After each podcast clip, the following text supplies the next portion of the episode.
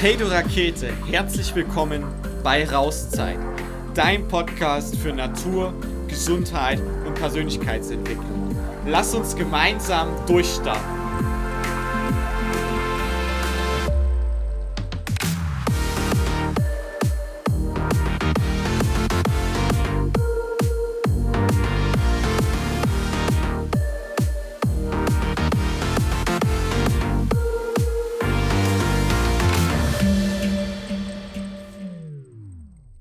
Ja, herzlich willkommen und schön, dass du zu dieser Folge da bist. Ich freue mich schon, denn ich habe die liebe Annika heute hier. Und die Annika durfte ich letztes Jahr auf einem Seminar bei Dennis Scharnweber kennenlernen und wir haben da eine Übung zusammen gemacht. Und ähm, ja, ich sag mal so, die Übung lief, die hat richtig Bock gemacht. Und ähm, seitdem sind wir auch immer wieder im Austausch. Ähm, wir gehen auch öfters mal auf Instagram zusammen live, haben schon das ein oder andere Projekt auch jetzt gemeinsam gestartet. Und deswegen freue ich mich heute, dich hier begrüßen zu können. Und damit vielleicht auch der Zuhörer noch weiß, was du eigentlich machst, möchte ich das so ein bisschen umreißen. Also die Annika ist vor allen Dingen im Bereich Spiritualität als Coach unterwegs für Tabuthemen und auch ähm, ja so die Schattenseiten, die man vielleicht manchmal nicht so gerne wahrhaben möchte. Und macht da ganz, ganz großartige Arbeit. Und wenn ich irgendwas vergessen habe, dann ergänzt du das einfach selbst. Meine Frage an dich wäre jetzt sowieso, hm, wie war denn deine Reise, dein Weg zu dem, wo du jetzt bist, beziehungsweise zu dem, wo es auch noch hingehen soll, in dein Herzensleben, in dein Leben in Fülle, in Liebe, in Leichtigkeit, in Freude. Und was waren dabei deine Herausforderungen? Und was macht es auch so wichtig, hm, die Arbeit in der Spiritualität mit Tabuthemen, mit Schattenthemen und wie aber auch der Weg dorthin?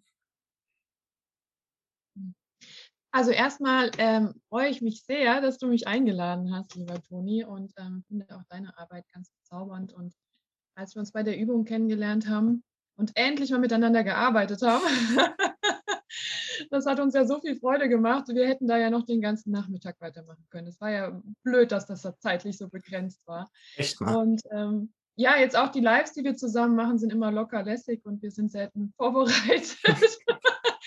und dieses Spontane mag ich einfach auch sehr an dir. Und, ähm, ja, da nochmal vielen Dank, dass ich, äh, dass du mich hier eingeladen hast. Ja, selbstverständlich. ja, oh Gott, du hast so viele Fragen gestellt. Ähm, da schaue ich mal, wo ich jetzt den Einstieg finde. Ähm, ist ganz schön, dass du immer diese Spiritualität so sehr betonst, weil letztendlich ich damit zwar arbeite, aber es gar nicht mehr so in den Vordergrund rücke. Ne? Also es ist einfach von mir ein Teil geworden. Aber ich finde es immer begeisternd, wie andere das dann so, so wertschätzen und dann noch so, ja, spiritueller Coach. Und da muss man aber auch immer aufpassen, dass man nicht gleich ein Stempelchen draufkriegt. Ne?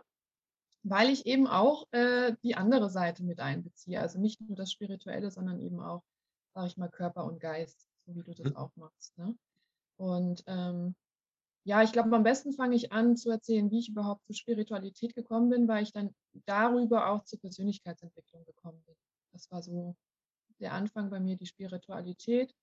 Ging schon recht früh los in meinem, ja, in der Kindheit. Ähm, ich war ein sehr verträumtes Kind, ähm, ein sehr stilles Kind bis zu einer gewissen Klasse. da wurde ich dann rebellisch ähm, und auch sehr, ja, sehr unaufhaltsam im Sinne von, ich habe mir halt echt nichts sagen lassen und habe da einfach mein Ding gemacht und gemerkt, dass das genau richtig ist, dass, dass, dass ich Dinge, die ich einfach nicht lernen will, auch nicht lernen werde. Und ähm, bin dann einfach immer ab da meinem Interesse gefolgt. Ne? Natürlich habe ich auch mal was gelernt, also so ist es nicht. Hatte ja dann auch ein Ziel, also eine Ausbildung zu machen in der Physiotherapie. So, dafür brauche ich eine mittlere Reife. Okay, da war für mich aber der Grund da. Okay, ich brauche eine mittlere Reife, mache ich das halt schnell. Aber die zehn Jahre davor hat mir irgendwie der Sinn gefehlt. Ja, was ist der Sinn? in der Schule schon. Warum muss ich diesen Blödsinn denn jetzt machen, wenn er mir doch überhaupt keinen Spaß macht und mir vielleicht später auch nicht weiterhilft? Ja, also es war für mich schon relativ früh klar, dass ich da ähm, ja nicht so die ähm, fleißigste war und das wird dann halt auch schnell äh, so hingestellt, äh, ja, bist halt bist halt nicht so gebildet, ne? Kannst halt kein Englisch, kannst halt das nicht, kannst halt das nicht, so. Dann kriegst du da ja schon mal relativ viele Deckel drauf in deinem mhm deiner Jugend. So, und dann bin ich, ähm, ich kürze das Ganze mal ab, ich habe meinen Weg gefunden, ähm, so reflektieren muss ich sagen, dass ich alles, was ich getan habe, aus intrinsischer Motivation getan habe. Also meine Eltern haben mich selten zu etwas ähm, gezwungen. Ähm, Wäre auch nicht gegangen. Ich wollte gerade sagen, kann ich mir auch nicht vorstellen, dass man dich zu etwas zwingt. das ging auch ab einem gewissen Alter nicht. Warum es ab einem gewissen Alter nicht mehr geht, erzähle ich euch später. Ähm, und das, das, das war einfach eine Zeit, ich glaube, das war so sechste, siebte Klasse, da war ich einfach nicht mehr manipulierbar, da war ich nicht mehr korrigierbar, da war ich einfach nur noch straight geradeaus für mich. Natürlich bin ich auf die Fresse gefallen. Wie jeder Teenager, ja. Und ähm, Natürlich habe ich gedacht, hätte ich auch leichter haben können. Aber egal, ja, also alles, was ich gemacht habe, kann ich reflektierend sagen, habe ich aus eigener Motivation gemacht. Ob das Handballspielen war, ob das Reiten war, ob das ähm, Leichtathletik war. Bei allen Vereinen bin ich selber hingegangen, habe mich angemeldet. Ähm, ich bin selber, habe geguckt, wie ich mein Geld fürs Reiten zusammenkriege. Es sind alles wirklich aus mir herausgekommen. Außer Cello und Klavierspielen das war dann so ein bisschen die Steuerung von meinen Eltern. Das habe ich auch eine, bis zu einem gewissen Punkt mitgemacht und dann habe ich auch da gesagt, okay, pass mal auf, also bringt mir nichts, ich gehe lieber Handball spielen oder mache da meinen Sport oder dieses oder jenes. Und das ist mir gerade bewusst geworden, das ist noch nicht so lange her, ist mir das bewusst geworden, dass ich eigentlich schon von klein auf immer meine Dinge, ja, nicht von extern, sondern wirklich von meiner eigenen Motivation. Ne? Schule umgemeldet, bin ich auch irgendwann zu meiner Mutter, da war ich 16. Und mein, pass mal auf, das Waldorfschule, das bringt mir hier nichts mehr. Komme ich nicht mehr rein, die sind mir zu hoch, die sind mir zu weit, ich wechsle jetzt die Schule. Und dann habe ich das alles in die Wege geleitet und dann habe ich nur eine Unterschrift gebracht, bin mit 17 dann ausgezogen, weil ich gesagt habe, okay, hier bringt es, im Elternhaus bringt es mir nichts mehr. Hatte damals einen sehr, sehr lieben Partner, muss ich sagen, dem verdanke ich auch da bin ich sehr dankbar, egal was da noch gelaufen ist. Aber dafür bin ich ihm sehr dankbar, weil er mir so ein bisschen auch gezeigt hat, ähm, was man erreichen kann im Leben, wenn man dranbleibt. Ne? Also er war, ich glaube, acht Jahre älter als ich damals und hatte eben schon seine Ausbildung, hat seine e-, erste eigene Wohnung angefangen abzubezahlen und hat mir die Chance gegeben, mich bei ihm quasi ähm, ja zu reflektieren und zu gucken, wo will ich denn hin? Habe mich da sortiert. Ne? Und dann war ich zwei Jahre auf der Schule, habe als Klassenbeste abgeschnitten. Hätte keiner erwartet. Ich habe tatsächlich mal gelernt. Hm. ich wusste ja gar nicht, wie Lernen geht. Ich habe es dann einfach mal gemacht. Es ging ganz gut. und dann habe ich die Physiotherapieausbildung gemacht und dann ging es bei mir eigentlich immer los. Also ich hatte sehr unruhig, also ich bin immer umgezogen eigentlich. Nie weit weg, aber ich bin ständig irgendwie, ich glaube, das war jetzt dieses letztes Jahr der, der, der zwölfte Umzug oder so, ja. Und, ähm, immer so, immer so, immer ruhelos, immer, immer am, am Weitergehen und wieder zurück und hopsen da, also nie was Beständiges gehabt eigentlich. Ja, und dann ähm, habe ich die Physiotherapie gemacht, auch relativ gut. Habe ich gedacht, aber habe ich echt gut gemacht. Und dann ging so das Berufsleben los und da bin ich jetzt seit zwölf Jahren in der Physiotherapie und merke da jetzt halt, dass sich das einfach verändert hat, weil ich mich verändert habe. Ne? Weil meine Ansprüche an meine Patienten anders da geworden sind, meine Erfahrungen anders da sind und auch die Erfahrung mit mir. Und ähm, zurück auf die Spiritualität. Ich hatte vor, jetzt muss ich echt mal überlegen, 2016, also ich will mich da jetzt nicht mehr so festlegen. Muss auch nicht. habe ich einen Partner kennengelernt und ähm, wir sind, das hört sich jetzt doof an, aber wir sind ähm, nicht gewollt schwanger geworden oder ich bin nicht gewollt schwanger geworden. Ähm, also besser gesagt nicht geplant und dann letztendlich dann doch gewollt. Ja, also und, äh, wir sind erwachsene Menschen und zwar das Risiko, Risiko durchaus bewusst. Und das war schon mal so die erste Probe, weil ich damals mit 30 noch nicht so den Kinderwunsch hatte. Und ja, dann war es plötzlich in meinem Bauch und ich dachte, alter Scheiße, ich Chaot. Oh, hat schon, hat schon mein Pferd, hat schon meine Ranch gebaut, ne? also mein Hobby sind meine Pferde, habe die Ranch gebaut mit einer Freundin, habe einen guten Job gehabt und ähm, frei gefühlt und alles war eigentlich soweit okay, würde ich sagen. Und dann kam zum 30. Geburtstag dann mein, mein, mein Sohn. um, die Schwangerschaft quasi. Und ja, war auf jeden Fall die Herausforderung, okay, wir waren ein halbes Jahr zusammen, bleiben wir jetzt zusammen, was tun wir? Was machen wir jetzt? Hm. Irgendwann dachte ich mir, okay, egal was der Mann jetzt tut, ich bin jetzt alt genug, ich bin, habe einen Job, ich kann das. Also werde ja wohl irgendwie ein Kind großziehen. Ich meine, es braucht Liebe und Liebe und Liebe. Dem Kind ist es egal, ob es jetzt in einer Einzimmerwohnung mit mir groß wird oder ne, irgendwann stabil. Also das ist so einfach den Wert, den ich mitgegeben hätte. Einfach Liebe, Ja. Und die ersten Jahre wäre das mit Sicherheit auch alleine gut gegangen, ja. Und ähm, ja, da habe ich gedacht, okay, also wäre schön, wenn du mitmachst, wenn wir zusammenbleiben, wenn wir das Ganze jetzt mal angehen und gucken einfach, wie es läuft. Und dann haben wir uns dafür entschieden. Die Schwangerschaft verlief ähm, ein bisschen drunter und drüber. Da will ich jetzt gar nicht so lange eingehen, weil das ist echt eine ewig lange Story. Könnt ihr dann in anderen Podcasts mal hören. ähm, Fakt ist, dass ich das Kind in der 27. Woche tot auf die Welt bringen musste, weil Hm. es in meinem Bauch gestorben ist. Und 27. Woche könnt ihr euch ausrechnen, das ist so ungefähr siebter Monat. 30. Woche, ab der 30. sind die Kinder teilweise lebensfähig als Frühchen. Ähm, ja, das war so der erste, sage ich mal, der erste Aufwecker auch ne, für mich. Okay, was ist da jetzt passiert? Was äh, gehe ich damit jetzt um? Und das war, ja, das war ähm, krasser Scheiß, würde ich sagen. Ne? Also es geht innerhalb von einer Stunde, kriegst du dann, also im, was denkst, dein Kind lebt in deinem Bauch, dann sagt dir der Arzt, das Kind ist tot, wir müssen es jetzt kriegen und dann geht dieser Prozess ja, also da, da, da bist du ja nicht mehr, bist ja nicht mehr da. Ne? Du funktionierst nur noch. Und irgendwann im Krankenhaus habe ich dann wirklich bewusst wahrgenommen und gesagt, okay, okay, stopp, ich bin wieder da. Ich bin wieder da, ich bin im Jetzt und Hier, ich habe jetzt ein totes Kind in meinem Bauch, ich muss das jetzt kriegen.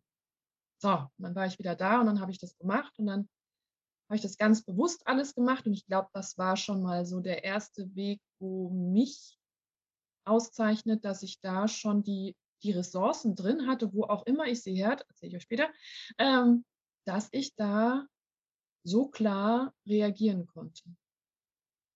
Ne, also auch die Emotionen in dem Moment wirklich abstellen konnte, weil sie hätten mir nicht gedient. Hm. Ganz klar und, und, und ähm, fokussiert mich dem Ziel zugewandt, dieses Kind jetzt auf die Welt zu bekommen. So auch für mich einfach zu sagen, ja, ich kriege das jetzt für mich auch, dass dieser Prozess äh, einfach abgeschlossen ist und danach kümmere ich mich um mich. Und das habe ich dann auch getan. Also es war, ich habe alle Phasen der Trauer durch. Also du kannst dir vorstellen, die Wochen danach waren nicht besonders schön. und ähm, trotzdem war ich immer wieder irgendwie verbunden. Also da war immer die Spiritualität da, immer an den Glauben an was anderes. Und auch davor hatte ich schon, ein, ich hatte schon mal ein Pferd gehabt, was gestorben ist, auch auf eine ganz blöde Art und Weise. Und da habe ich Tierkommunikation angewendet und kannte mich schon so ein bisschen aus in Tierkommunikation und allgemeine Spiritualität war mir nicht, war mir nicht fremd. Und als ich dann in diesem Trauerprozess quasi, sage ich mal, auf der irdischen Ebene durch war, ich, sag, ich, ich teile das immer so ein bisschen, ne? Immer auf der irdischen Ebene und auf der spirituellen oder geistigen Ebene. Mhm. Und als auf der irdischen Ebene mit diesen typischen psychologischen, menschlichen Dingen durch war, habe ich mich dann gefragt, okay, und jetzt? Also wo ist die Erklärung jetzt? Also menschlich habe ich es verstanden, irdisch habe ich es verstanden, anatomisch habe ich es verstanden. Aber ich möchte jetzt noch wissen, aus höherer Sicht, was ist denn da, ne, was, was passiert denn da? Da habe ich mich mit Seelenplänen, Seelenfamilien, Seelenverträge ähm, beschäftigt und die ein oder anderen schönen Dinge erlebt, wo einfach mal mein Licht angegangen ist oder ich meinen Sohn gehört habe, wie er mich ruft und immer gemerkt hat, dass er da ist. Und irgendwann kamen immer so kleine weiße Federn auf meinen Weg. Also egal, wo ich gelaufen bin, lagen da immer zwei oder drei weiße Federn. Und da habe ich einfach drauf, also nicht drauf geachtet oder drauf gewartet, aber ich wusste einfach immer, er ist da. Und dann wurde es für mich auch leichter. Mhm. Und ähm, dadurch, dass er mich verlassen hat, kam aber der Kinderwunsch. Also dann kam ich in die nächste Phase, nämlich jetzt wollte ich ein Kind, also Ego-Ding, ne? Super Ego-Ding. Also bei mir war das, ich gebe das hier, das sage ich jetzt auch ganz klar, das ist so ein Schattending, ne? Ich, ich, ich mache da mal kurz einen Wink drauf. Also es sind genau die Dinge, die viele nicht sich eingestehen wollen und was dann aber später in euch, drin, also was später drin sitzt und ja eigentlich angesehen werden möchte, dieser Schatten. Und ich kann vor dir sitzen und sagen, Alter, das war ein Ego-Scheiß von mir, ja, nochmal schwanger werden zu wollen. Weil ich mir gedacht habe, ja, wenn das andere schaffen und ich nicht, also was soll denn das? Ich muss es doch schaffen, ein Kind zu kriegen. Weißt du, da kam mhm. dann dieses Muster. Und das war so ein Ego-Prozess, Wahnsinn. Also da habe ich nicht aus meinem Herzen rausgehandelt, sondern aus meinem Kampfmodus, ja, aus meinem So und jetzt erst recht, jetzt zeige ich es euch und bam, bam, bam, bam, bam. Ja, die Konsequenz war acht Monate später. Schwanger werde ich schnell, das war nicht das Problem. Ähm, aber in Woche 19 kam dann die Diagnose Down-Syndrom. Und dann dachte ich mir, ey, fuck it, was soll denn die Scheiße? Und ich muss hinzufügen, bei dem ersten Kind, als ich das verloren habe, da war ich ja so am Boden, habe gesagt, also ich habe ja jede Frau verteufelt ähm, und die Augen ausgestochen, die ihre Kinder abtreibt oder die ihr Kind abtreibt oder wegen einer Behinderung nicht möchte. So, jetzt saß ich ja selber in der Situation und dachte mir, was mache ich jetzt? Was mache ich denn jetzt? Und da habe ich auch die, die Stärke gehabt und die Kraft gehabt, ähm, und da danke ich auch meinem damaligen Partner, also es war immer noch der gleiche, der ganz klar vor mir gesessen hat und gesagt hat, Annika, es ist deine Entscheidung, aber ich kann es mir nicht vorstellen in meiner jetzigen Situation. Mich überfordert das. Und ich fand, finde das immer noch, und da hat er immer noch meine Hochachtung und ich bin ihm da sehr dankbar, dass er da sehr klar war mit mir. Weil wie viele Männer tun das wegen ihrer Frau zuliebe und sagen, ja, da, ne, du musst das entscheiden, geben die Verantwortung der Frau, weil man will die Frau ja nicht verletzen. Aber er saß wirklich vor mir, hat diese Worte gesagt und im ersten Moment hätte ich ihm die Augen dafür auskratzen können. Weil, hey, es ist mein Kind. Ja, ich trage es im Bauch. Es hat sich schon bewegt. 19., 18. Ne, Woche, das, das spürst du ja. Und ähm, es lebt ja. Ist ja nicht, also es ist ja lebensfähig, so wie das aussah. Ne? Und das, das war also da hätte ich ihm echt, in dem Moment hätte ich ihm echt voll eine, also da habe ich, glaube ich, die Welt nicht verstanden. Ne? Und dann habe ich mir die Zeit für mich genommen und ähm, bin in mich gegangen und habe mir ganz klar die Frage gestellt, Annika, ist das das Leben, was du leben möchtest? Und dann kam direkt ein Nein. Also wirklich wie aus der Pistole, so ein innerliches Nein. und ich dachte, oh, scheiße, mein Herz ist zerrissen, also ich, ich habe wirklich gemerkt, wie mein Herz zerreißt und ich habe gedacht, ach du Scheiße, ey, jetzt kommt da ein Nein. Du hättest ja lieber ein Ja gehört. Ja, das ist genau das, was du leben. Das ist deine Aufgabe. Mit einem Down-Syndrom-Kind. Das ist deine Aufgabe, Annika, ja? Aber es kam halt ein Nein.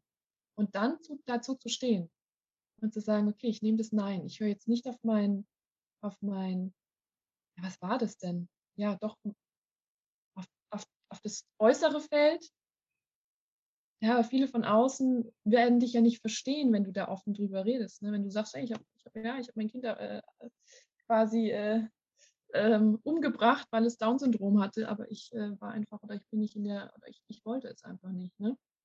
Da prasseln auch Verurteilungen auf dich ein. Das musst du, musst du wissen. Und da habe ich mich aber klar abgegrenzt und habe gesagt, nee, stopp, das ist mein Leben. Da habe ich zum ersten Mal wirklich mein Leben eingestanden und gesagt, nein, ich habe auch ein Recht auf Leben. Und zwar ein Recht auf Leben, so wie ich es gerne leben möchte. Und dieses Kind und diese Seele, und Gott sei Dank wusste ich ja bis dahin schon, ähm, wie Seelenverträge sind, wie Seelenpläne sind. Und ich wusste, dass wenn ich mich gegen dieses Kind entscheide, es auch völlig in Ordnung ist auf Seelenebene. Also hat mich mein erstes Kind ja irgendwie schon darauf vorbereitet. Ne? Also da kommt ja so ein Prozess. Erstmal die erste Scheiße, dann kommt die nächste Scheiße, aber es ist ja aufbauend. Ja, ich meine, die Entscheidung, das dann wirklich zu sagen und zu sagen, nee, ich möchte dieses Kind nicht und in die Klinik zu gehen und diese Tablette zu nehmen und du weißt genau, diese Tablette wird jetzt bald in den nächsten Stunden, Tagen deine, deine Wehen, weil auch dieses Kind habe ich normal auf die Welt bekommen, unter Wehen und allem, was du dir vorstellen kannst. Ähm, die Kinder sind zwar nicht groß, aber die Wehen sind die gleichen. Ja, also das ist nicht schön. Und ich wusste das ja schon, wie das ist, weil ich es ja gerade ein Jahr vorher hatte. Also das Gleiche nochmal. Also ich war wie in so einem, ja, wie so ein Karussell, hat sich halt wiederholt, ne? Und das war eine ganz komische Situation, da vor den Ärzten zu sitzen, die natürlich ähm, das bezeugen müssen, dass ich diese Tablette jetzt genommen habe. Dann bin ich nach Hause geschickt worden mit, der, äh, mit dem Satz, ja, wenn es anfängt zu bluten, kommen sie halt. Alter, ja, danke schön. Dann hat es natürlich nicht angefangen übers Wochenende. Das heißt, du hockst das Wochenende zu Hause, du weißt, dass du eine Tablette genommen hast und das Herz von deinem Kind demnächst aufhört zu schlagen. Mit diesem Bewusstsein lebst du dein Leben mal zwei, drei Tage weiter. Ist halt Psycho, ne? ist halt echt Psycho. Und dann, ähm, ja, genau, bin ich dann zwei Tage später wieder in die Klinik und dann haben wir nochmal Wehen eingeleitet, weil Kind war dann tot. Und ähm, ja, dann habe ich den, glaube ich, innerhalb von fünf Stunden dann im Krankenhaus bekommen, musste eine Nacht dort bleiben, habe mich sehr schön von ihm verabschiedet. Das habe ich beim ersten Kind nicht so gemacht und habe das beim zweiten einfach nochmal nachgeholt. Für mich war das auch irgendwie nochmal so eine Chance, mich besser verabschieden zu können. Und meine Freundin hat mir ganz schön so ein kleines Mäntelchen für ihn genäht, wo ich ihn dann eingepackt habe, weil die sind ja schon, das sind ja schon so 20 Zentimeter, sind die ja schon groß. Ne? Dann habe ich auch die ganze Nacht mit ihm eigentlich ähm, verbracht. Also er lag dann neben mir im Bett. Ähm, hört sich jetzt ein bisschen komisch an, aber es hat so viel, es hat so viel Heilung gebracht. Ne? Dieses Kind neben dir zu haben und wirklich Abschied zu nehmen, ihn immer wieder anzugucken und zu sehen, was er denn, also er hatte seine Besonderheit, ne? Also das hast du schon gesehen, die, die Ohren waren tiefer, die Augen waren anders. Also es war halt auch viel anatomisch nicht gut, ja. Also er hatte einen Herzbefund, er hatte einen Hirnbefund. Also er hat schon einige Befunde gehabt, nicht nur das Down-Syndrom, aber das will ich gar nicht als Ausrede nehmen. Ja. Weil auch wenn er das nicht gehabt hätte, hätte ich es nicht gemacht. Und da darf man zu stehen. Ja, genau. So, und dann ging es danach weiter. Wir hatten mal wieder einen Urlaub geplant. Eigentlich wollten wir in Urlaub fahren. Wir hatten das Wohnmobil vor der Tür stehen. Dann kam halt diese, dieses, dieser Zwischenfall und dann habe ich zu meinem Freund gesagt, du gehst jetzt mit diesem Wohnmobil, fährst irgendwo hin, wir trennen uns jetzt, weil ich brauche die Zeit jetzt für mich. Du brauchst sie jetzt für dich. Und ich komme klar, mach dir keine Sorgen. Ähm, ich weiß, wie ich traue, ich weiß, was ich jetzt brauche und ähm, bitte geh jetzt einfach. Und dann haben wir uns mal für zwei Wochen, glaube ich, getrennt. Also er ist in Urlaub gefahren, hatten immer mal wieder Kontakt, klar. Und es tat uns wirklich gut. Ja. Und auch da habe ich mich dann angefangen, ähm, einfach wieder mehr mit Spiritualität zu beschäftigen. Was ist mein Sinn? Dann kam Persönlichkeitsentwicklung langsam. Wie kann ich mein Leben ändern? Ich habe mir einfach ein neues, neues Ziel gesucht, ein neues, ja, einen neuen Weg. Ja. Und ähm, ja, war eine spannende Zeit. Also die Beziehung hat es nicht überlebt, weil ich dann auch, äh, wir, haben, wir, haben, uns dann verloren. Ne? Es war dann irgendwie, ich habe mich halt auf was komplett anderes konzentriert und er war selbstständig oder ist selbstständig gewesen und ich hatte halt keine Lust mit ihm da irgendwas zu machen, habe halt mein eigenes Ding gemacht. Und dann haben wir uns da so ein bisschen verloren. Ähm, ist uns nicht leicht gefallen, uns zu trennen, aber jetzt kann ich sagen, alles gut. Ich glaube, ein halbes Jahr später hat er seine jetzige Frau kennengelernt, hat einen gesunden Jungen, der kleine Jakob. Und ähm, auch das war ein, ein war erstmal so ein Ego-Problem von mir. Ne? mir gedacht, ah, blöd, ah, so habe ich ein halbes Jahr gebraucht. Und jetzt ist es wirklich einfach schön, weil ich auch hier sehe, wie die Seelenverbindung ist. Also hat, das hat mir einfach, der Spirit hat mir so viel geholfen. Also ich habe so viel Jenseitskontakte gemacht, ich habe so viel ähm, Klarheit für mich bekommen, für mein Leben durch diese höhere Verbindung, sodass ich mich dann in dem Laufe der Zeit dazu entschlossen habe, 2018 war das eine Ausbildung in der Energiemedizin zu machen oder als Heilerin. Ich finde das immer, ich, ich sage es, nee, weil es ist für mich nichts. Ne? Es, es kann jeder und jeder, der sich damit beschäftigt, ähm, würde ich nicht auf, es hört sich immer so äh, ja. ich weiß, was du meinst. ja, äh, ja. Das heißt eigentlich, meine, also dieser, dieser, dieser Titel, den ich da gemacht hatte, heißt ähm, Live Healer Coach oder irgendwie so. Mhm. Das hört sich scheiße an, ja. Live Coach, ja. Ähm, Life Coach ist was, was alles, was alles umfasst, ja. Aber da bin ich auch noch, also bin ich auch auf der Findungsphase. Also wenn ich mich vorstellen soll, aktuell, was ich so mache, Leute, ich lass mich da gerade einfach treiben. Okay. Meine, du, das ist ja auch vollkommen okay. wenn, ich, wenn wir gerade an dem Punkt sind, vielleicht kann ich da kurz einhaken. Jetzt hast du ja viel von ähm, Seelen gesprochen und Seelenverträgen und ähm, dem Höheren und eben der Spiritualität. Vielleicht kannst du das nochmal hm, für, also auch für Zuhörer, die da vielleicht in der Ebene oder in der Thematik noch nicht so tief drin sind, das nochmal irgendwie hm, ganz einfach runtergebrochen erklären oder ein Bild dafür geben vielleicht? Ja, da gibt es ähm, ähm, ganz, äh, ganz schöne Geschichte. Ähm, ich, mir fällt, meinst du, die kleine Seele spricht zu Gott von Donald, wie heißt er? Der Schriftsteller. Mensch, jeder kennt dieses Buch und ich weiß nie, wie, wie, der, wie der Autor heißt. Donald Welch? Welch? Donald? Donald Welch? Das ist der Gespräche mit Gott, der Typ? Ja, genau. Ja. Mhm. Da gibt es ein kleines, dann gibt es eine kleine Geschichte und die beschreibt es wirklich ganz schön. Könnt ihr mal bei YouTube eingeben. Die kleine Seele spricht mit Gott und da ist es so schön erklärt und ich kriege da jedes Mal Gänsehaut.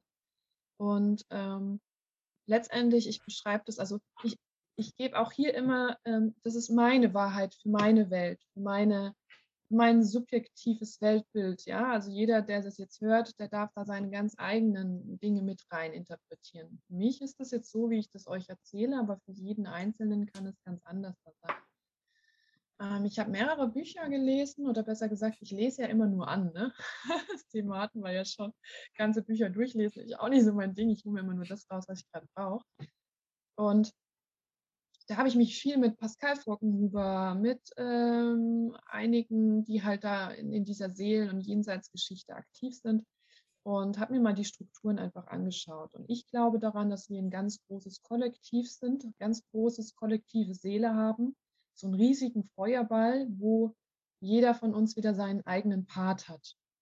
Und diese Seele ähm, möchte ja auf See, also wenn wir uns als Seele sehen, als Energie, als reine Form der Energie, ähm, haben wir nicht die Möglichkeit, es zu fühlen, es zu spüren. Deshalb möchten wir ja als Mensch inkarnieren oder als Tier, um zu fühlen, wie sich Neid anfühlt, wie sich Hass anfühlt, wie sich Liebe anfühlt, wie sich Freude anfühlt. Als Energie bist du Energie und es ist bestimmt wunderschön, aber anscheinend reicht es der Seele nicht. Sie möchte auch fühlen und deshalb haben wir diesen Körper bekommen. Und die Seele ähm, macht, ja, macht ja keine Wertung. Also die, die, die wertet nicht, ob das ein blödes Gefühl ist oder ein gutes Gefühl, weil sie kennt die Gefühle ja nicht. Für sie ist Hass äh, nichts Schlimmes. Für sie ist auch Neid nichts Schlimmes. Wir als Menschen machen es schlimm. Wir wollen es nicht fühlen weil es ja von unserer Gesellschaft, wie du bist neidisch, das ist aber kein gutes, keine gute Eigenschaft oder du bist überheblich, das ist aber keine gute Eigenschaft. Also wir geben dem Ganzen ja immer die Wertung rein. Die Seele ist aber wertungsfrei. Das heißt, wenn sie da oben rumsch, also ich sage immer, da fliegt eine kleine Seele und die möchte dann mal wieder nach unten und sagt, okay, dieses Leben, in dieser Inkarnation möchte ich vielleicht, möchte ich fühlen, wie es ist, Vertrauen zu verlieren oder Vertrauen. Wie, was ist Vertrauen und wie komme ich wieder dran? Oder ich möchte lernen oder fühlen, was Hass ist, was Wut ist, was Macht ist, was Gier ist, was äh, Freude ist, was Liebe ist. Also ich mache mir da als Seele dann quasi schon so ein Konstrukt, was ich gerne fühlen möchte. So, jetzt komme ich auf die. Und, und genau, da oben sind dann andere viele Seelen, weil wir lieben ja alle. Also wir lieben uns ja alle, auch wenn wir das manchmal nicht begreifen, warum gerade im Missbrauch, da können wir auch später drauf eingehen, ähm, warum der Täter dann so, so blöde Dinge macht. Also es gibt ja wirklich die beschissensten, also die widerwärtigsten Sachen auf dieser Welt, die wir miteinander tun.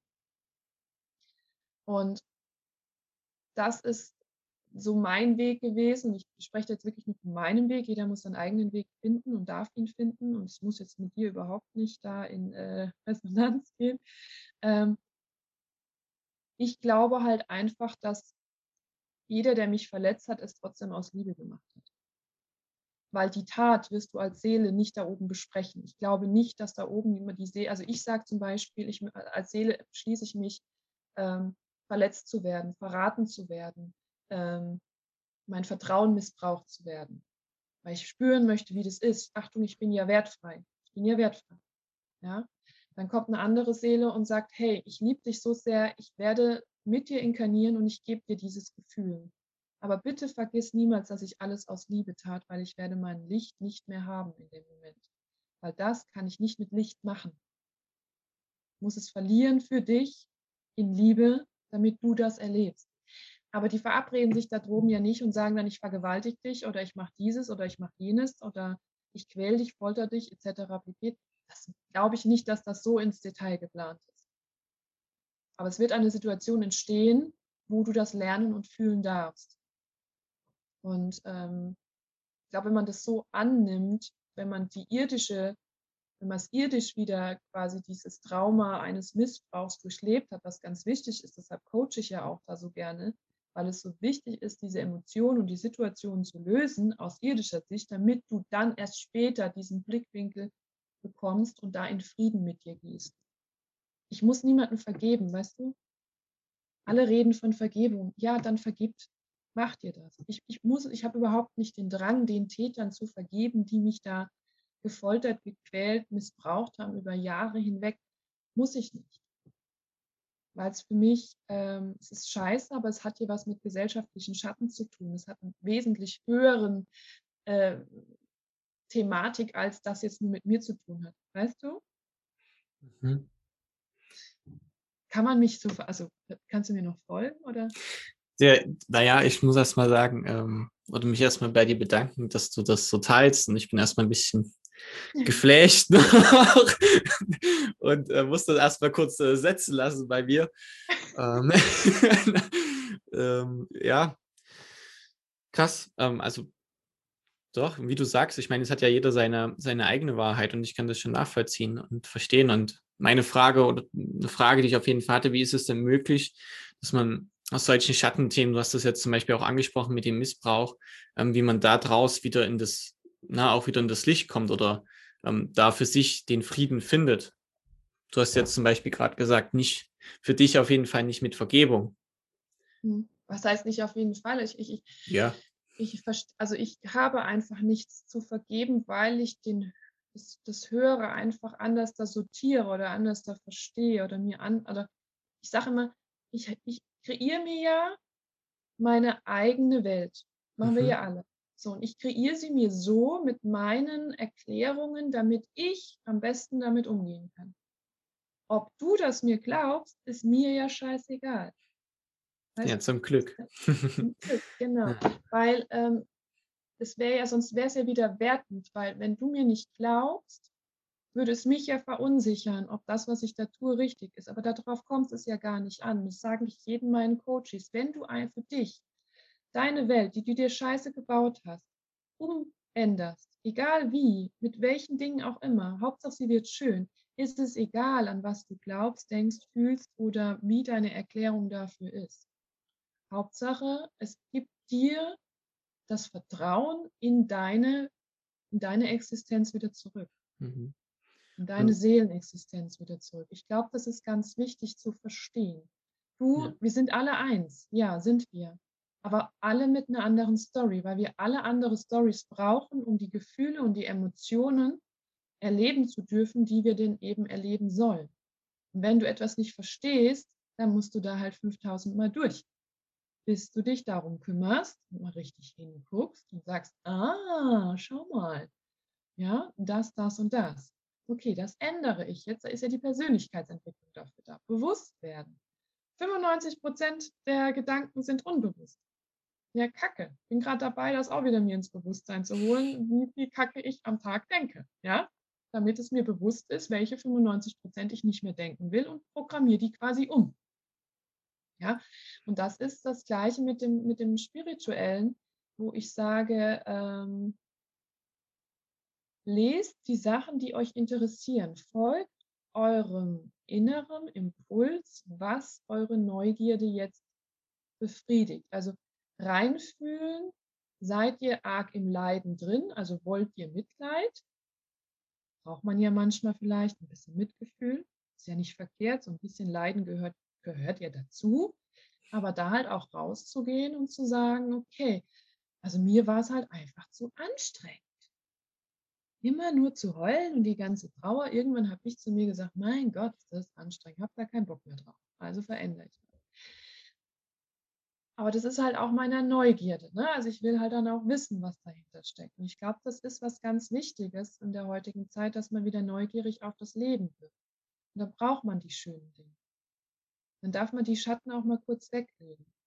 Aber wenn man dann in seiner Kraft ist, sollte man da halt wieder hingucken und sagen, ähm, okay, ich arbeite jetzt erstmal Missbrauch auf, irdisch gesehen, psychologisch gesehen, und gehe dann aber mal tiefer und nehme an, welche Schatten denn wirklich in mir selber drin sind. Weil wir, mh, hm, ja, wir, also wenn ich jetzt nochmal, ich glaube, ich komme gerade vom Thema ab, kann das sein? Ist nicht schlimm, erzähl weiter. das ist gut. wenn, wir, wenn wir jetzt überlegen, ähm, in der Gesellschaft passieren ja ganz, ganz viele schlimme Dinge. Und wenn ich über diese schlimmen Dinge rede, dann ist es so, dass ich nicht möchte, dass alle diese schlimmen Dinge ganz schlimm finden, sondern ich möchte eigentlich nur erreichen, dass sie das Bewusstsein bekommen, dass da schlimme Dinge sind. Weil wenn wir den Schatten immer auch in der Gesellschaft wegdrücken, es ist das gleiche wie bei uns, wenn wir Schatten wegdrücken, wenn wir unsere dunkelsten Seiten nicht annehmen wollen. Und dunkelste Seiten heißt nicht, dass du ein schlechter Mensch bist. Nein, bist vielleicht einfach nur manchmal neidisch und darfst du den Neid auch einfach mal annehmen. Also einfach mal hingucken, ja? Oder mal die Gier in dir spürst. Oh, da bin ich aber sehr gierig geworden. Oh, gerade bei Nutella werde ich.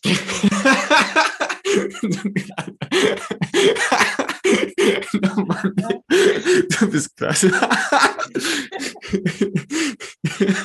und ja, das, das meine ich mit innerer, ja, oder ähm, aber eben auch gesellschaftlich hinzuschauen und zu sagen, ja, wir nehmen jetzt mal unsere Schatten wahr in unserer Gesellschaft. Aber wenn wir die nicht wahrnehmen und immer nur wegdrücken, werden die immer größer. Die werden immer größer, größer, größer und irgendwann kommt ein völliges Bam, Bam und wir merken jetzt, es kommt gerade ein Bam, Bam. Ja. Ähm, und ähm, ich habe ja andere Meinung und wenn man andere Meinung ist, dann ist man ja immer gleich ein kleiner Verschwörungstheoretiker. Aber ich habe nun mal eine andere Meinung und ich sehe die Dinge halt. Und ich sehe die Dinge mit anderen energiearbeitenden Leuten oder mit anderen spirituellen Leuten oder mit anderen bewussten Menschen oder mit anderen klaren Menschen. Sehen wir die Dinge schon, die auf uns zukommen. Und es wundert mich nicht. Deshalb wird es ja jetzt so Zeit, dass wir über diese Dinge sprechen. Dass wir über Fehlgeburten sprechen, die die Menschen in den Schatten äh, zudeckeln. Ne? Die deckeln das ja zu, es wird nicht drüber geredet. Über Fehlgeburten, über Abtreibung, über Narzissmus, über Missbrauch, über rituellen Missbrauch, über Pizzagate in Amerika, wo Pädophile einfach nur noch, ähm, also so krasser Scheiß, was da abgeht, ja, ähm, was mit Tieren gemacht wird, also allgemein, was mit unserer Welt gemacht wird, mit unserer Umwelt, mit unserer, mit unserer Genetik, mit all denen. Einfach mal, ich möchte nicht, dass dass ich da will, will damit nicht schocken und sagen, guck mal hier, was für eine Kackwelt, wie schlecht. Nein, hinschauen, annehmen, Platz lassen und dann können wir das ja erst wieder das Schöne daraus machen. Wenn wir die dunkle Seite immer wegmachen, wissen wir doch gar nicht mehr, was schön ist. Polarität. Das hat ja was mit Polarität zu tun. Ohne, ohne Licht, also ohne Dunkelheit kein Licht. Ja, ohne hoch kein tief, ohne dick kein dünn, ohne Plus kein Minus, ohne, ohne äh, ja, kannst du weitermachen, kannst du überall machen. Also ne, kannst du überall weitermachen. Und wenn man das mal verinnerlicht und versteht, ja, wenn wir immer nur schön wollen, schön, schön, schön, ja, wo ist denn da die Polarität? Das funktioniert nicht. Das funktioniert nicht, Leute. Und das ist das, was ich einfach sagen möchte. Es geht mir nicht darum, dass man mich bemitleidet, weil ich eine Fehlgeburt habe. Braucht ihr nicht. Ich bin da drüber durch. Ich bin da weg habe das verarbeitet. Das ist in Ordnung. Ich, ich, ich, bin dankbar für meine zwei Kinder. Jetzt dankbar für die, für die Missbrauchsgeschichte. Na, da darf ich noch ein bisschen dran arbeiten, ja. Ähm, weil ich halt den ganzen Scheißhaufen jetzt danach wegmachen muss. Ja, das ist halt Persönlichkeitsentwicklung. Also all die, all die Dinge, die ich erlebt habe, sind ja auch Muster in mir, die ich jetzt aufräumen darf. Und glaubt mir, da sind einige. Ich habe da einiges zu tun. Ja, da ploppt ja immer ganz viel aus. Ich habe letztens ein Coaching gezeigt, wenn du dir mal viele, viele, also die fangen, viele Coaches, ich weiß nicht, ob es dir auffällt, die haben so viele Themen. Und dann hast du zum Beispiel sechs Bälle. Diese sechs Bälle haben sechs verschiedene Themen. Dann geht es auf ähm, drei Bälle, dann geht es auf zwei Bälle und dann kommt das Hauptthema, wo dann aufblöckt. Ne? So, ich habe diesmal direkt mit dem Hauptthema angefangen, was aufgeblöckt ist. Und jetzt kommt die ganze Scheiße hinten dran. Weißt du, was ich meine? Die ganz vielen kleinen Muster.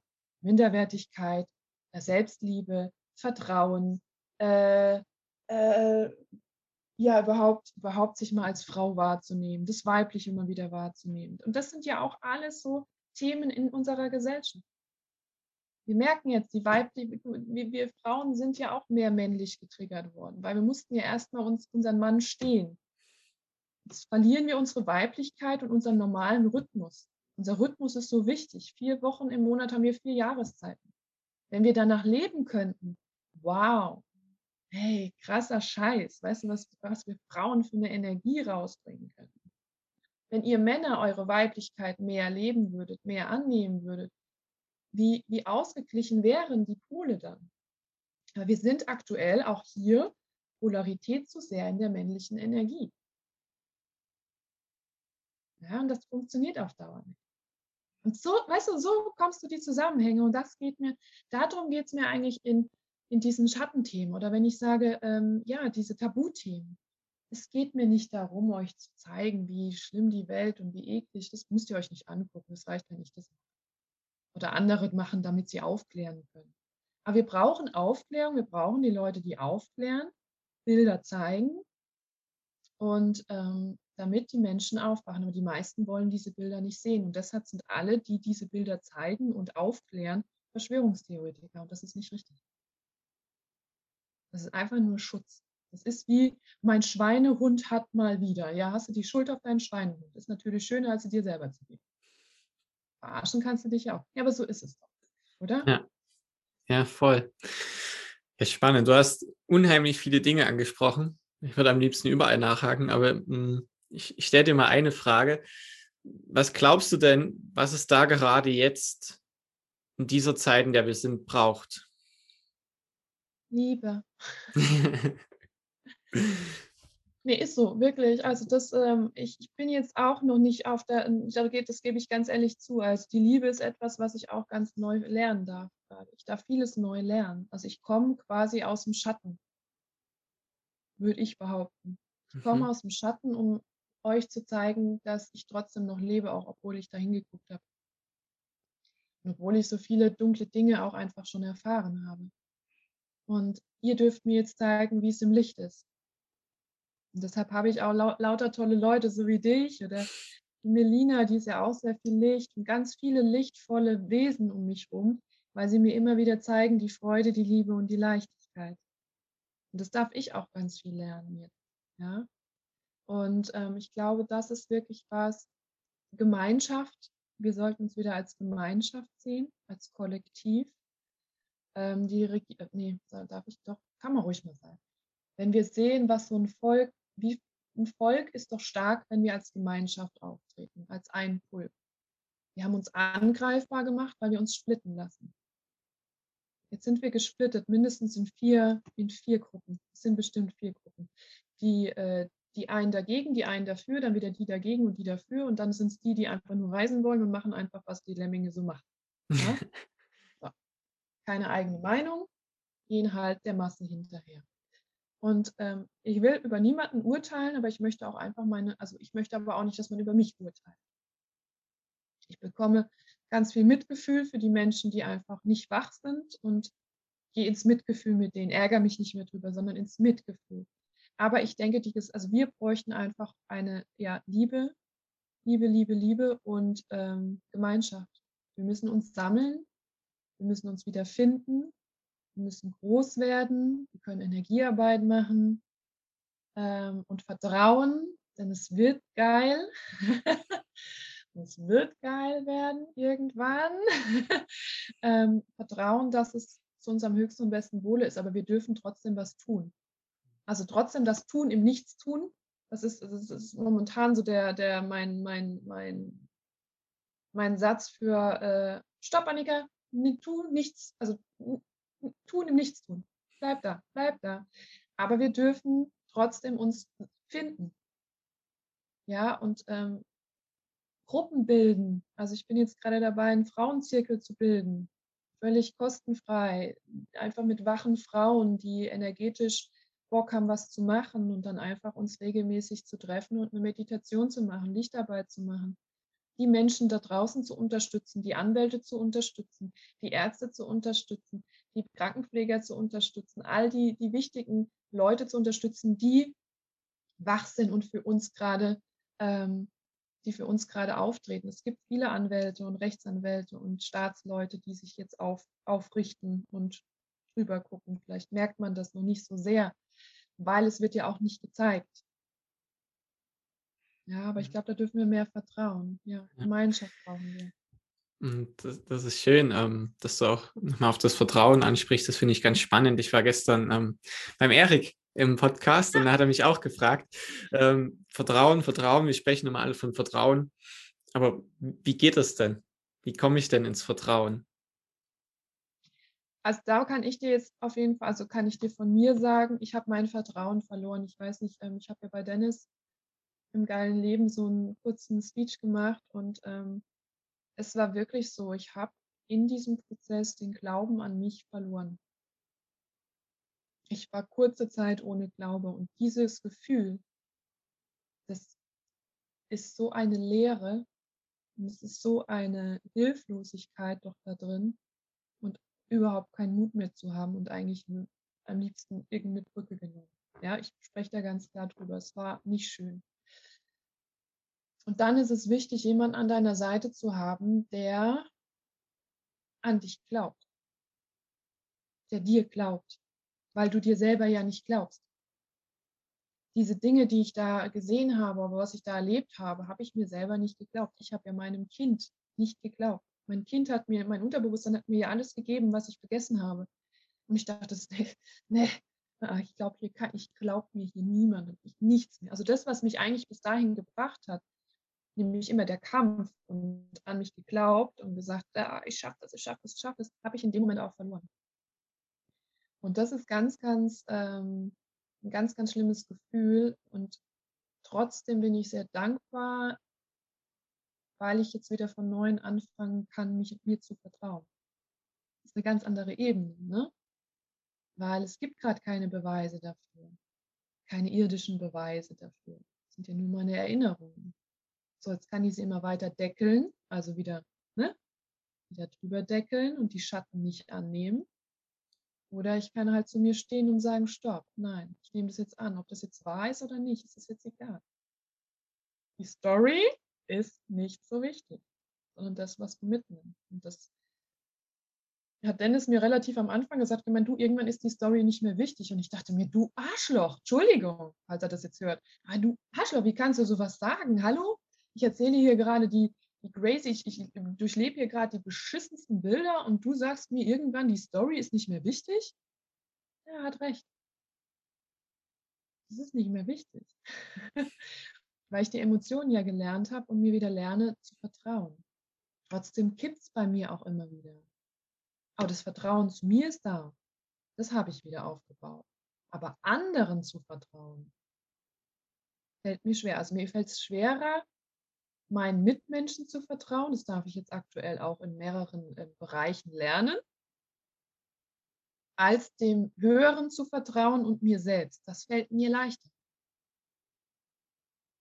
Ja. Und da merkt man halt, dass ich vielleicht auf der spirituellen Ebene eine sicherere Basis habe als auf der irdischen, wo wir wieder zum Erden kommen. Ich bin ja weniger geerdet als du, ne? Ja, ist so, ja. Und dann fällt mir das halt oben leichter. Dieses Vertrauen habe ich. Aber hier irdisch, jetzt auch wieder eine Beziehung einzugehen, ist halt auch so eine Geschichte, ne? Vertrauen. Wie viel Vertrauen kann, also wie weit, das ist ganz, das ist äh, ganz, äh, wird, wird, wird echt cool werden, ja. Also ich habe da, einige, hab da noch einige Learnings vor mir. Aber jetzt nur so ein kleines Beispiel zum Beispiel in meinem Stall. Ich habe ja eine Ranch aufgebaut mit meiner damaligen Freundin. Das ging dann leider in die Hose, aber so soll es halt sein. Es hatte auch seine Gründe und alles ist gut. Also für mich ist alles gut. Ich glaube, sie ist noch ein bisschen im Groll mit mir, aber das ist ja ihr Problem. Also für mich ist alles gut. Und dann ging das so ein bisschen hin und her, weil ich immer wieder Leute gesucht habe, die mit mir zusammen diesen Stall eben ähm, mir da so ein bisschen helfen und ihr Pferd halt zu mir stellen. Ah, dann habe ich aber aus der Not heraus bestellt und was kam? Notlösungen. Richtig. Und irgendwann war ich frei. Frei vom Ergebnis und habe gesagt, wisst ihr was, ihr könnt mich mal. Ich schaffe das ja alleine. So, das ist auch ein blöder Glaubenssatz. Ich muss das immer alleine schaffen. Darf ich jetzt auch lernen, loszulassen? Und schwuppdiwupp kamen zwei zauberhafte Mädels vorbei und ich kürze das ab, die sind jetzt bei mir im Stall und ähm, ich kann so viel abgeben gerade. Aber trotzdem brauche ich Vertrauen. Und die eine sagte auch letztens, Annika, du kannst uns vertrauen. Wir, haben, wir, wir, wir mögen unsere Pferde auch und wir sind, wir kennen uns aus und wir können das. Und die sind so circa zehn Jahre jünger als ich. Und dann habe ich gedacht, ja, Alter, jetzt lass halt mal los. Jetzt lass los und genieße es, dass sie da sind, dass sie da, dass sie da Energie mit reinbringen. Ich muss das jetzt nicht mehr. Ich habe meine Zeit wahr. Jetzt dürfen die. Mit dem, was ich schon erschaffen habe, dürfen die jetzt weitermachen. Ich unterstütze das natürlich, klar, aber nicht mehr mit der Intention wie noch von einem Jahr. Also loslassen. Ja, voll schön. Also da kommen schöne Learnings gerade auf mich zu, ja. Richtig, richtig schön. Liebe Annika, ich danke. Verliebt zu sein, ne? Alter, ich habe mich da in jemanden verschossen, gebe ich jetzt mal ehrlich zu, ähm, wo ich mir selber natürlich wieder die Blockaden stelle und sage, ey, Niemals. Es hat niemals eine Zukunft. Vergiss es. Geh da weg von. Tut dir nicht gut. Und dann laber ich aber meine zwei Freundinnen, habe ich es anvertraut, ja. Zwei Freunde. Allein schon Vertrauen überhaupt darüber zu sprechen. So, jetzt spreche ich sogar im Podcast drüber, ne? Es wird immer besser. Nein, aber was ganz interessant ist, ne, weil ich dann, äh, also, weil ich das denen dann erzählt habe und dann sagen die, Annika, so ist es halt, wenn man verliebt ist. Und ich dachte, ey, das ist ja scheiße. Ich jetzt erstmal verliebt oder was? Habe ich mich so verknallt in jemanden? Und, und, und, das ist ja, das ist ja, das ist ja mein Control hier, ja. äh, will ich nicht so haben, ja. Und, und da bin ich auch manchmal so, wo ich denke, oh Gott, ey, nee. Also das sind ja ganz neue, neue Dinge. Als, ich darf es doch auch, also ich lerne gerade es einfach als Geschenk zu nehmen. Ohne Erwartungen da reinzugehen. Ohne mich klein zu machen sondern mich groß zu machen und sagen, ja, eigentlich ist das doch cool. Guck mal, du hast dich anscheinend verliebt. Ob es jetzt was wird oder nicht, lass es dem Schicksal. Aber Verstehen. das ist für mich eine neue Erfahrung, ja. Das ist mega, das ist richtig cool, ja. Richtig ja. schön, wie begeistert du bist. größte, äh, größte Herausforderung gerade, ja. ja. Ja, okay. Mega. Also ich finde es, ich muss mal mit dem Hörer kurz teilen. Ähm, vor, bevor wir das Podcast-Gespräch hier ähm, gestartet haben, meinte Annika, aber du hilfst mir schon, Toni, mit so ein paar Fragen und so, ne? ja, ich habe eigentlich gar nichts gemacht. Ich hätte mir doch tatsächlich den Kaffee zwischendrin holen können. bin sehr, sehr dankbar für die Dinge, die du geteilt hast und dass du da so offen mit uns drüber sprichst und um, ähm, auch die Dinge, die du uns mitgegeben hast. Und ich glaube, dass das ganz, ganz wichtig ist, gerade auch in Bezug auf Vertrauen und auf so eine Gemeinschaft, von der du auch gesprochen hast, indem du da vorne weggehst und dich aufmachst. Das schafft ja wie so eine Verbindung. Ne? Das ist ja, also danke für dein wahrhaftiges Sein, dass du das so nach außen trägst. Und das ist, glaube ich, die Grundlage für wahrhaftigen Kontakt. Und wenn man wieder in diese Verbindung kommt, das ist ja ganz, ganz kraftvoll und ähm, heilend und ähm, einfach schön. Und dafür danke ich dir heute ganz sehr, dass du das ähm, gemacht hast. Und ich fand es wunderschön. Und wenn jetzt von den Zuhörern jemand sagt, du, ey, das fand ich auch cool, was die Annika da erzählt hat. Wo finde ich die denn? Wo finden wir dich denn, Annika, wenn wir mehr von dir wollen? Ah ja, also einmal auf Instagram. Ähm, mhm. da könnt ihr auch beim Toni einfach mal gucken. Da bin ich jetzt öfter mal in den äh, diesen Live-Aufnahmen mit drin. Ähm, ansonsten gebt ihr einfach Annika mit einem Ver Verlink dein Profil in den Show Notes, sagt man so schön, also in der Beschreibung. Okay, ja, ja. genau. Und ansonsten, äh, Homepage habe ich gerade platt gemacht, weil da entwickle ich mich gerade neu. Ich finde mich gerade wieder neu. Bin aber trotzdem für Coachings immer zu haben oder auch, äh, ja, wenn es um, um solche Themen geht, eben wie Fehlgeburt, Missbrauch, ritueller Missbrauch, Totgeburt, äh, Bot auch, was auch immer. Ihr ja. könnt euch einfach bei mir melden, einfach eine Direktmessage schreiben. Ähm, ich lese das alles durch und dann kann man mal schauen, wie ich euch damit irgendwas vielleicht auch weiterhelfen kann. Ne? Ja, cool. Also, ich verlinke dein Instagram-Profil, darüber können dich alle kontaktieren. Ja, ich glaube, das ist das Einfachste. Ja. Sehr gut. Mega. Dann danke ich dir von Herzen und ähm, ich wünsche dir einen wunderbaren Tag. Dir, lieber Zuschauer, wünsche ich, Zuhörer, ja, da muss ich mich immer noch dran gewöhnen, wünsche ich auch einen großartigen Tag und ähm, bedanke mich, dass du bisher gehört hast. Vergiss nicht, hab dich selbst lieb und dann bis zum nächsten Mal. Ciao, ciao. Tschüss.